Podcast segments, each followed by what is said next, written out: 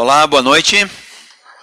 Hoje eu quero falar aqui para vocês algo que está realmente dentro do coração de Deus e eu acho que é algo que nós às vezes subestimamos. Eu acho que é algo que às vezes a gente ah, não dá conta do quanto é importante realmente para Deus, que é o fato de Ele ter mandado, né? É uma ordem, uma ordenança que a gente faça. Você deve ter ouvido falar já sobre um texto que está no final do Evangelho de Mateus, capítulo 28, aonde é conhecido esse texto como a Grande Comissão. Se você já leu algumas vezes, você então sabe que na Grande Comissão, o texto, Jesus está no seu último momento com seus discípulos, e ele diz, portanto, vão, façam discípulos de todas as nações, ensinando-os a obedecer tudo quanto eu vos tenho ordenado, batizando-os em nome do Pai, do Filho e do Espírito Santo. Isso é extremamente importante porque Jesus está dando uma ordem, o verbo ali é um verbo forte. Então, é, vão, ide e falem, apresentem para essas pessoas tudo isso que vocês participaram comigo em todo esse tempo que estive com vocês. Também é interessante que no início do livro de Atos, capítulo 1, versículo 8, antes da igreja começar a existir, vem também uma ordem muito parecida, em que Jesus está nos seus últimos momentos, seus discípulos estão vendo ele subir aos céus, e daí Jesus fala: E receberão poder quando vier sobre vocês o Espírito Santo, e vocês serão minhas testemunhas em Jerusalém, Judéia, Samaria, até os confins da terra. Dois momentos narrados dos últimos momentos de Jesus diante dos seus discípulos, e ambos dele não têm um ensino em si, porque Jesus já fez isso em todo o tempo que ele esteve com os seus discípulos. Mas há uma ordem clara de que eles agora deveriam ir e evangelizar, deveriam ir e testemunhar. Então isso é muito importante. Se você parar para pensar um pouquinho, até mesmo nos nossos filmes de Hollywood, quando nós assistimos, as pessoas, quando elas estão bem no final de um momento importante, ou às vezes até mesmo no final da sua vida, ao falar as suas últimas palavras, em geral são as palavras mais importantes daquela personagem, daquela, da, da, daquele que está caracterizado naquele personagem. Tal é a força do último discurso de alguém. Se nós pararmos para pensar, então, que o último discurso de Jesus foi: vão e façam discípulos, vão e sejam minhas testemunhas, Jerusalém, Judeia, Samaria até, o fim da terra, até os confins da terra. Então significa que evangelismo é uma coisa extremamente importante. Mas aí fica a pergunta, ok, tá bom, é importante. Por que é importante? E aí eu vejo que às vezes está a nossa grande negligência ou a nossa grande ignorância em evangelizar. Nós não entendemos muito bem por que devemos fazer isso. E eu vou dizer para você que isso está descrito no Evangelho de João, capítulo 1. Se você quiser abrir, você pode. Versículo 12. João ele inicia o seu evangelho falando que Jesus é a palavra, Jesus é o verbo, Jesus é aquele que veio em nome de Deus e veio revelar quem é Deus. Então ele fala assim no versículo 10 do capítulo 1, ele diz assim: Aquele que é a palavra estava no mundo. O mundo foi feito por intermédio dele, mas o mundo não o reconheceu. Veio para os que é, veio para o que era seu, mas os seus não o receberam. Agora olha o 12 que interessante. Contudo, então aqui é uma mudança agora. Aos que o receberam, aos que creram em seu nome, deu-lhes o direito de se tornarem filhos de Deus, os quais não nasceram por descendência natural, nem pela vontade da carne, nem pela vontade de algum homem, mas nasceram de Deus. Por que, que eu digo que esse texto revela coisas muito importantes? Porque João é claro em dizer que nós não nascemos cristãos. Nós não nascemos seres espirituais. Nós nascemos simplesmente seres carnais. Então nós não entendemos a importância porque Torna-se muito comum uma frase nos nossos dias: todos nós somos filhos de Deus. E eu acabei de dizer aqui para vocês que tem um texto da Bíblia que diz que não é assim. Não somos todos filhos de Deus. O versículo 12 é bem enfático em dizer que o privilégio de ser chamado filhos de Deus é exclusivo para os que receberam e creram no nome do Filho de Deus. Então, no fundo, no fundo, todos nós nascemos a parte de Deus. Nós somos apenas seres carnais. E isso ele vai completar no 12. Ele diz: aos que receber, no, no 13, desculpe, os quais não nasceram por descendência natural. Nós não somos naturalmente filhos de Deus. Essa é a verdade. Nós somos filhos da rebeldia. Nós somos filhos do pecado. Nós, no fundo, no fundo, sabemos que tem algo que precisa nos conectar a Deus, mas que não é natural, por isso inventamos a religião. E aí tem todo tipo de religião por aí, dizendo todo tipo de coisa. Mas, de novo, não é por religião alguma que se chega a Deus, mas se chega por um relacionamento com o Filho de Deus, crendo e recebendo. Esses têm o direito de se tornarem filhos de Deus.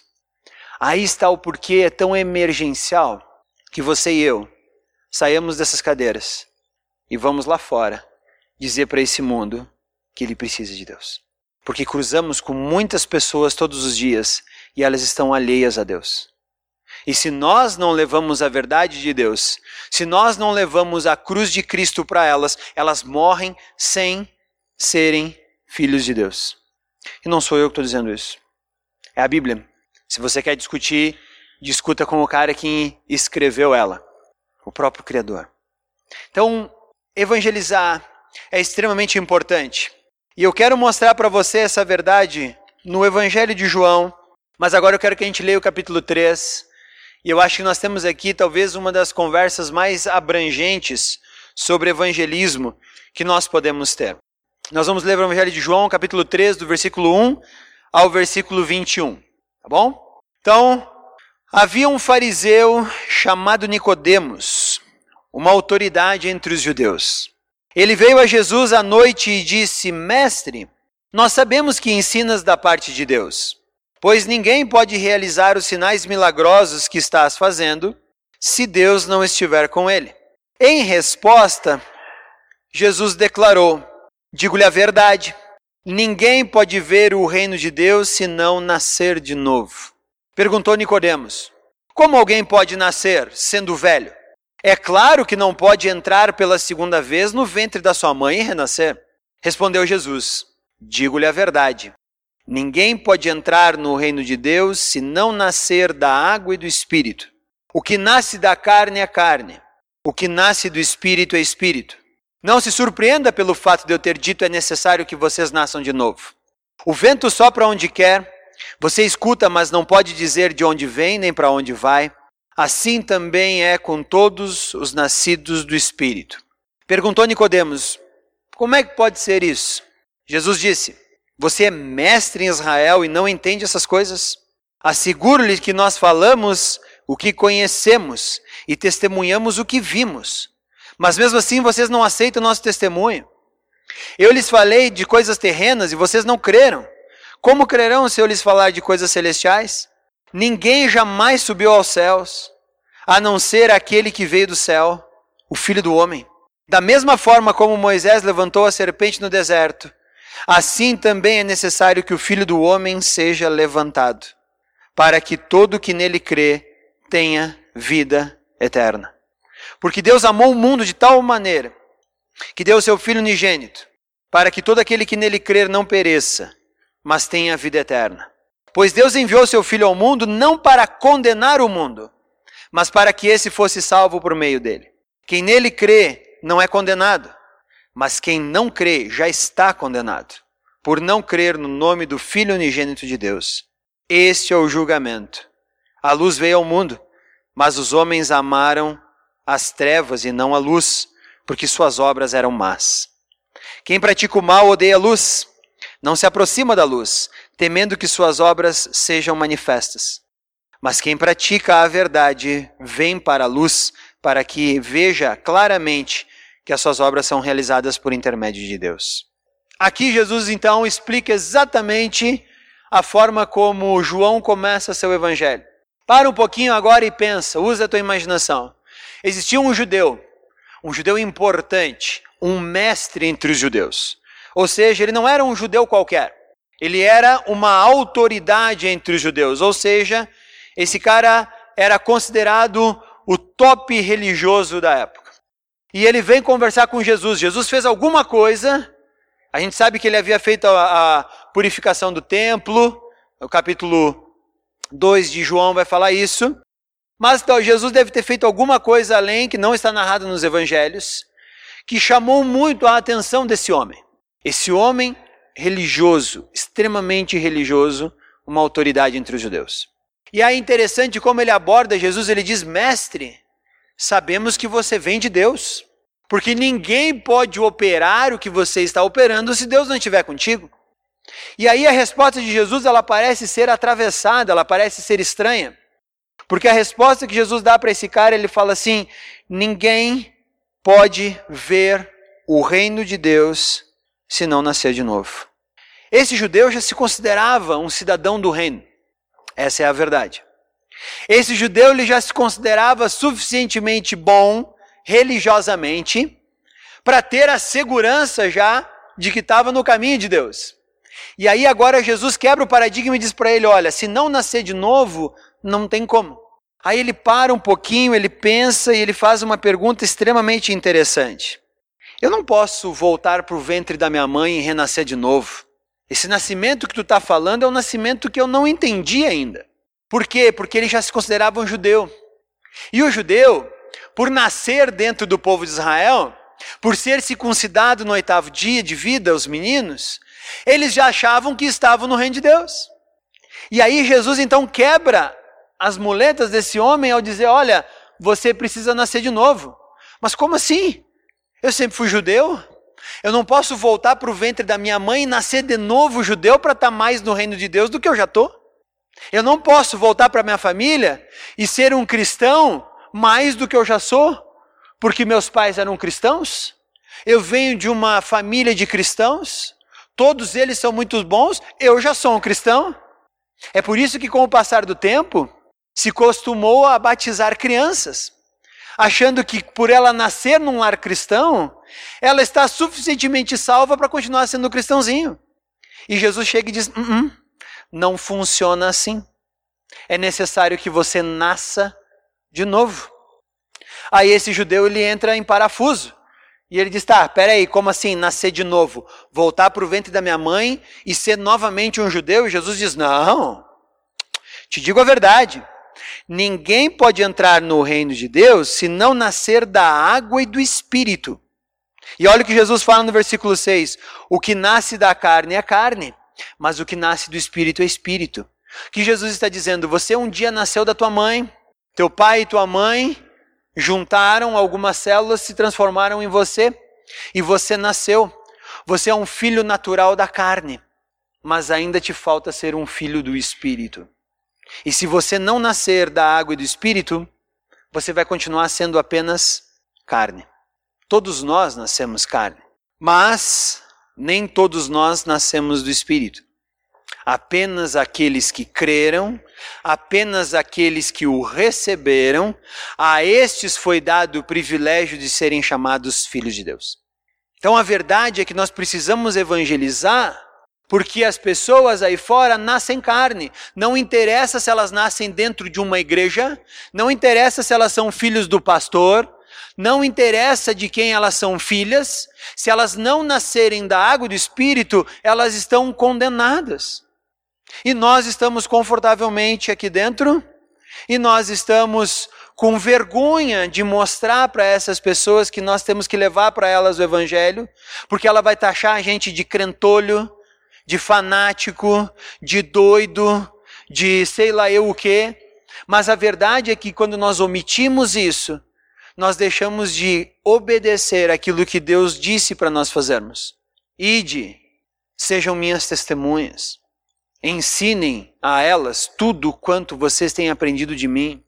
batizem-nas em nome do Pai, do Filho e do Espírito Santo. E não é o batismo que é mágico, mas é o ensine-as. Não adianta eu batizar alguém que não sabe o que está acontecendo. Precisa ser algo que ela entende com sua mente. Por isso ele está dizendo para esse judeu: é necessário que você nasça de novo, querido. O fato de você ser um judeu, o fato de você ter nascido de uma mulher judia, de um homem judeu, o fato de você ter sido um religioso a tua vida inteira, o fato de você saber decor o Antigo Testamento todo, não te garante entrada no reino dos céus. Então Jesus diz que esse cara tem que nascer da água e do Espírito. Jesus está apelando para a memória dele como um bom judeu.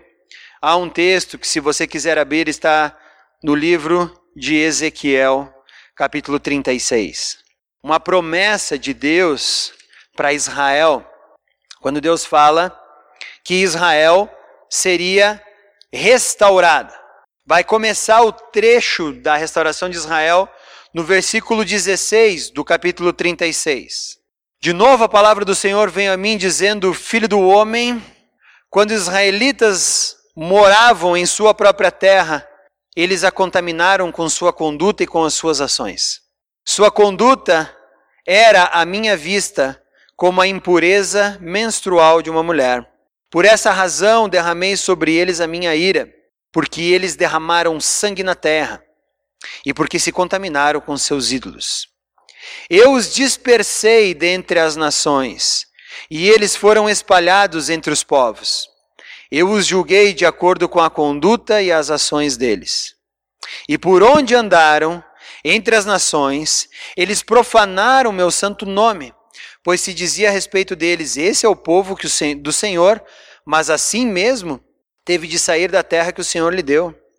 Eu tive consideração pelo meu santo nome, o qual a nação de Israel profanou entre as nações, para onde tinha ido. Por isso, diga à nação de Israel: Assim diz o soberano Senhor: Não é por causa, ó nação de Israel, por sua causa, ó nação de Israel, que farei essas coisas, mas por causa do meu santo nome, que vocês profanaram entre as nações, para onde foram. Eu mostrarei a santidade do meu santo nome, que foi profanado entre as nações. O nome que vocês profanaram no meio delas. Então as nações saberão que eu sou o Senhor palavra do soberano Senhor. Quando eu me mostrar santo por meio de vocês diante dos olhos delas, pois eu o tirarei de dentro das nações e ajuntarei no meio de todas as terras e trarei de volta para a sua própria terra. Agora presta atenção o que é nascer da água do Espírito. Aspergirei água pura sobre vocês e ficarão puros. Eu os purificarei de todas as suas impurezas e de todos os seus ídolos, nascer da água.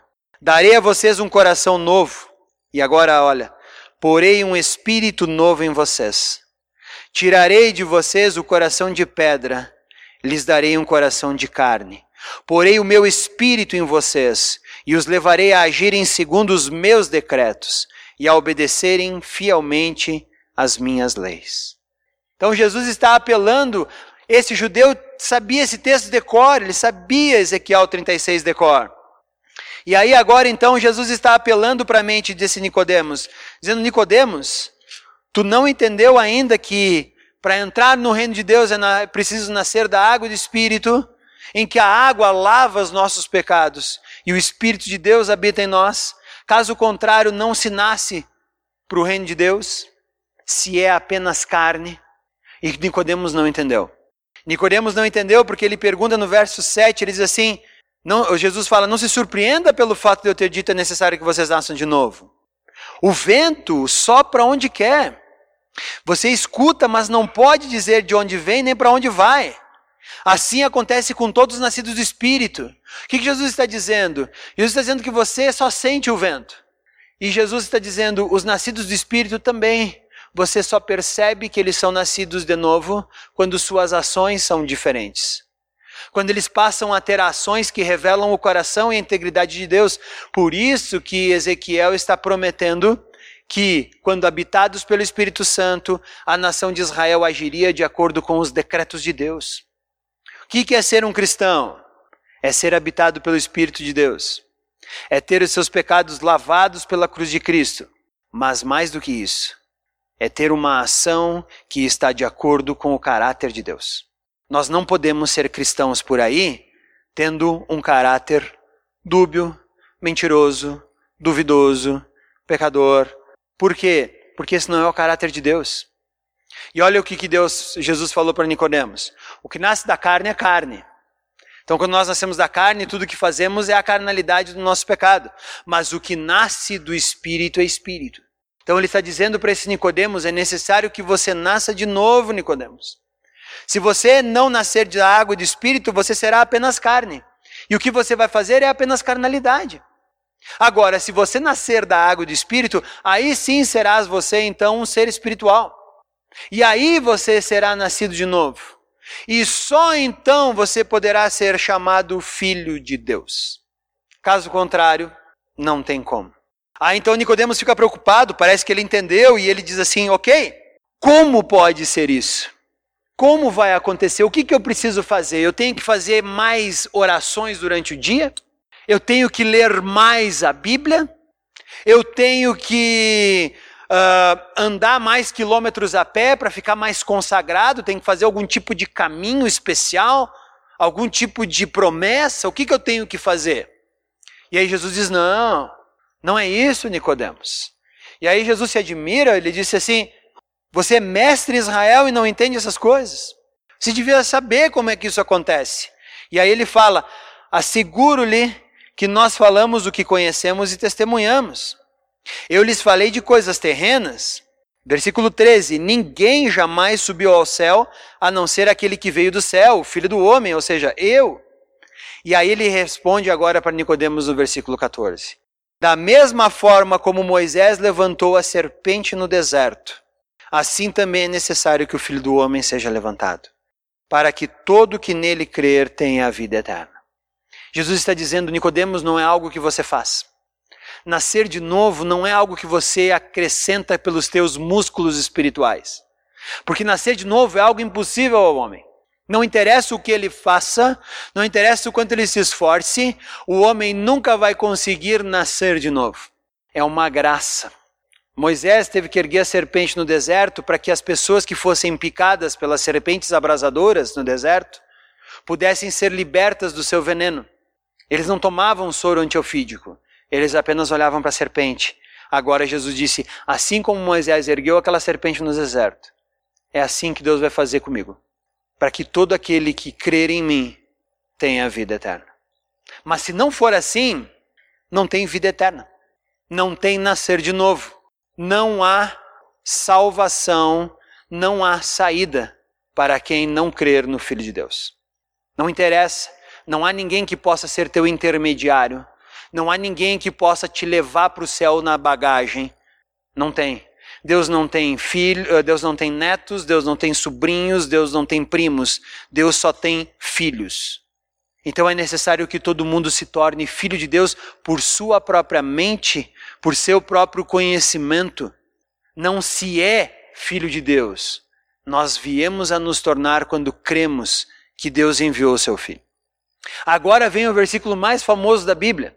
É dentro desse contexto evangelístico agora que Jesus vai dizer: Porque Deus tanto amou o mundo, que Ele deu o seu Filho unigênito, para que todo que nele crer não pereça, mas tenha vida eterna. Deus enviou o seu Filho ao mundo não para condenar o mundo, porque o mundo já está condenado, essa é a verdade. Deus mandou o seu Filho não para condenar o mundo, mas para que esse fosse salvo por meio dele. Olha o 18: quem nele crê não está condenado. Mas quem não crê já está condenado, a não ser por não crer no Filho de Deus. Então o mundo inteiro já está condenado. Por que, que nós precisamos sair daqui e evangelizar? Porque toda pessoa lá fora que não conhece Jesus pode estar sendo muito religioso, pode estar seguindo uma religião, pode estar se esforçando para fazer o bem, e nós, às vezes, cristãos, ficamos admirados tem pessoas que são tão boas que você diz assim: nossa, elas são muito melhores que muitas pessoas dentro da minha igreja. Podem estar fazendo um monte de rituais religiosos, mas se não creem no Filho de Deus, já estão condenados.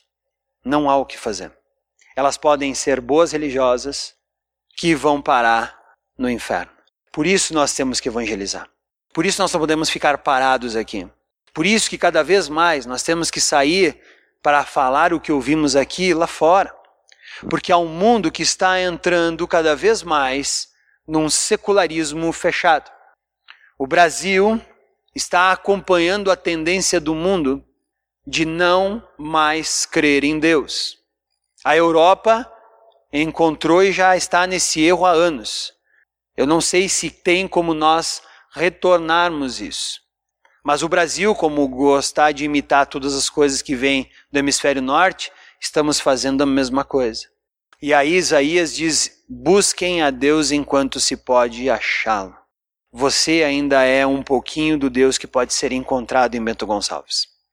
Você ainda é um pouquinho daquilo de Deus que pode ser encontrado por pessoas aí fora. Por isso é tão necessário que a gente evangelize. Nós somos capazes de levantar na segunda até sexta-feira, passar grande parte do dia com pessoas não cristãs e sequer elas sabem que nós somos cristãos. E sequer ela sabe que está condenada. Às vezes ela está achando que não está. Então nós temos uma missão. E quando nós não obedecemos essa missão, nós desobedecemos ao nosso Deus. Fazemos nada diferente de Israel quando recebe a repreensão de Ezequiel dizendo: Vocês profanaram o nome de Deus. Nós talvez não profanamos, se bem que cada vez que pecamos, profanamos, mas nós corremos em outro pecado. Nós omitimos o nome de Deus. Nós não falamos. Ficamos na moita. Porque vai que o cara vai achar que eu sou um louco, que eu sou um bitolado, que eu sou um religioso, que eu sou um fanático. Deus não vai te julgar pelo que o outro pensa de você. Deus vai perguntar para você o que você fez com o conhecimento que você tinha dele. Quanto você compartilhou o conhecimento que você tem dele aí fora. Essa é a pergunta. Porque o que a outra pessoa achar, o problema é dela. Quem me acha fanático, quem me acha louco, quem me acha doido, tal, o problema é da pessoa. Ela vai ser julgada por Deus. Eu estou fazendo o meu trabalho. Eu estou compartilhando aquele Cristo que pede para que eu faça isso. Eu estou compartilhando o Cristo que está em mim. O que a pessoa vai achar de mim, aí é ela com Deus, eu não quero nem saber o que ela vai achar. Eu só espero que no meio de todo o discurso ela encontre esse Jesus e se apegue a ele, porque se ela não pegar, já está condenada. E de novo, não sou eu que digo que as pessoas estão condenadas ou não. É a Bíblia. É João, capítulo 3, versículos 18 e 19. Quem não crê já está condenado. Este é o julgamento. As pessoas acham que vai vir um julgamento dizendo assim: vamos ver quanto você fez de bem e quanto você fez de mal. Aí nós vivemos a vidinha aí fora, colecionando figurinhas de bem e, infelizmente, mas também colecionando as figurinhas de mal. E aí a gente espera um dia chegar no julgamento de Deus e ver que as figurinhas de bem são maiores do que as figurinhas de mal que nós temos. E aí a gente acha que vai ganhar o céu assim. E Jesus diz: não, o julgamento é esse. A pergunta não vai ser quanto você fez de bem ou de mal. A pergunta vai ser: creu no Filho de Deus? Sim ou não? Sim. Então vem. Então vem porque isso é graça. E todas as figurinhas más, ele morreu na cruz para pagar elas. Não, mas ó, tem um monte de figurinha boa, lamento, mas figurinha boa não te leva para o céu. Você tinha que ter crido em mim. A enganação do mundo é achar que nós temos que fazer coisas boas para ir para o céu. Enquanto na verdade o próprio Cristo diz: Isso não é verdade. Este é o julgamento. A luz veio ao mundo, mas os homens amaram as trevas e não a luz, porque suas obras eram más. Quem pratica o mal odeia a luz, não se aproxima da luz, temendo que suas obras sejam manifestas. Quem pratica a verdade vem para a luz, para que se veja claramente que suas obras são realizadas por intermédio de Deus. Nós precisamos evangelizar. Não para encher essa igreja. Nós precisamos evangelizar para encher o céu. Para que as pessoas possam entender quem é Cristo. Para que as pessoas possam se apegar a esse Cristo. Andar com Ele. E possam, enfim, nascer de novo da água e do Espírito. Elas já nasceram uma vez da sua carne. Elas só precisam agora nascer da água e do Espírito. Como é que elas fazem isso? olhando o nascimento de Cristo. E para encerrar, eu quero que você abra na carta de Efésios. Carta de Efésios, capítulo 2, versículo 11. Portanto, lembrem-se que anteriormente vocês eram gentios por nascimento. O nosso nascimento não nos torna cristãos, nós só somos gentios de nascimento. Vocês eram gentios de nascimento, chamados incircuncisão pelos que se chamam circuncisão, feita no corpo por mãos humanas, e que naquela época vocês estavam sem Cristo, separados da comunidade de Israel, sendo estrangeiros quanto às alianças da promessa, sem esperança e sem Deus no mundo. Mas agora, em Cristo Jesus, vocês que antes estavam longe foram aproximados mediante o sangue de Cristo, pois Ele é a nossa paz, o qual de ambos fez um e destruiu a barreira, o muro de inimizade, anulando em seu corpo a lei dos mandamentos expressa em ordenanças. O objetivo dele era criar para si mesmo, dos dois, um novo homem fazendo a paz, e reconciliar com Deus os dois em um corpo, por meio da cruz, pela qual ele destruiu a inimizade. Ele veio e anunciou a paz a vocês que estavam longe, paz aos que estavam perto, pois por meio dele, tanto nós quanto vocês temos acesso ao Pai por um só Espírito. Portanto, vocês já não são estrangeiros nem forasteiros, mas concidadãos dos santos e membros da família de Deus, edificados sobre o fundamento dos apóstolos e dos profetas, tendo Jesus Cristo como pedra angular, no qual todo o edifício é ajustado e cresce para tornar-se um santuário santo no Senhor. Nele vocês também estão sendo edificados, juntos, para se tornarem morada de Deus por seu Espírito. E ele inicia o capítulo 2 dizendo: Vocês estavam mortos em suas transgressões e, e pecados, nos quais costumavam viver, quando seguiam a presente ordem deste mundo. Versículo 3: Anteriormente todos nós vivíamos entre eles, satisfazendo vontades da nossa carne. Capítulo 4, toda, uh, versículo 4: Todavia Deus é rico em misericórdia. Pelo grande amor que nos amou, deu-nos vida. Versículo 6: Deus nos ressuscitou com Cristo e com Ele fez assentar-nos nas regiões celestiais em Cristo Jesus, para mostrar que nas eras que hão de vir, a incomparável riqueza da graça de Deus demonstrada em Sua vontade para conosco em Cristo. Pois vocês são salvos pela graça, por meio da fé. Isso não vem de vocês, é dom de Deus, não por obras para que ninguém se glorie. Somos criação de Deus realizadas em Cristo Jesus. Enquanto nós ficamos aqui dentro e não levamos essa verdade lá fora, nós estamos desobedecendo o mandamento divino. Nós precisamos evangelizar. Nós precisamos falar para o nosso vizinho, para os nossos filhos, para os nossos amigos, para os nossos parentes, para as pessoas que estudam conosco, para as pessoas que trabalham conosco, que há salvação, mas só em Cristo e não fora dela. E que toda salvação que pretende ser salvação sem Cristo não é salvação, é condenação. E ela não precisa brigar com você, ela não precisa chamar você de fanático, de louco, de maluco, porque aí esse é um problema dela. Ela só precisa encontrar essa cruz de Cristo. Mas como é que ela vai encontrar se você não falar? Como é que ela vai achar se você não for testemunha desse Cristo? Então, esse é o nosso papel: sermos bons testemunhas de Cristo. Esse é o nosso chamado, essa é a nossa missão. Missionário não é quem tem, tá, está lá num país distante levando evangelho, embora isso também é missionário. Missionário é cada um de nós, quando compartilha de Cristo com cada pessoa que está do nosso lado. Estejamos nós onde estivermos. Somos todos chamados para sermos missionários. Então eu queria que você baixasse sua cabeça nesse momento e nós pudéssemos orar para que Deus nos use, porque é só assim que nós somos livres da condenação. Quando Cristo for conhecido e toda pessoa que entender vai chegar até Ele e se entregar na graça daquela cruz. Senhor Deus, nós somos gratos por Ti. Primeiro, pela tua palavra. Porque não falamos aqui de nós mesmos, não falamos das nossas mentes, mas falamos aquilo que tu inspirou a ser escrito.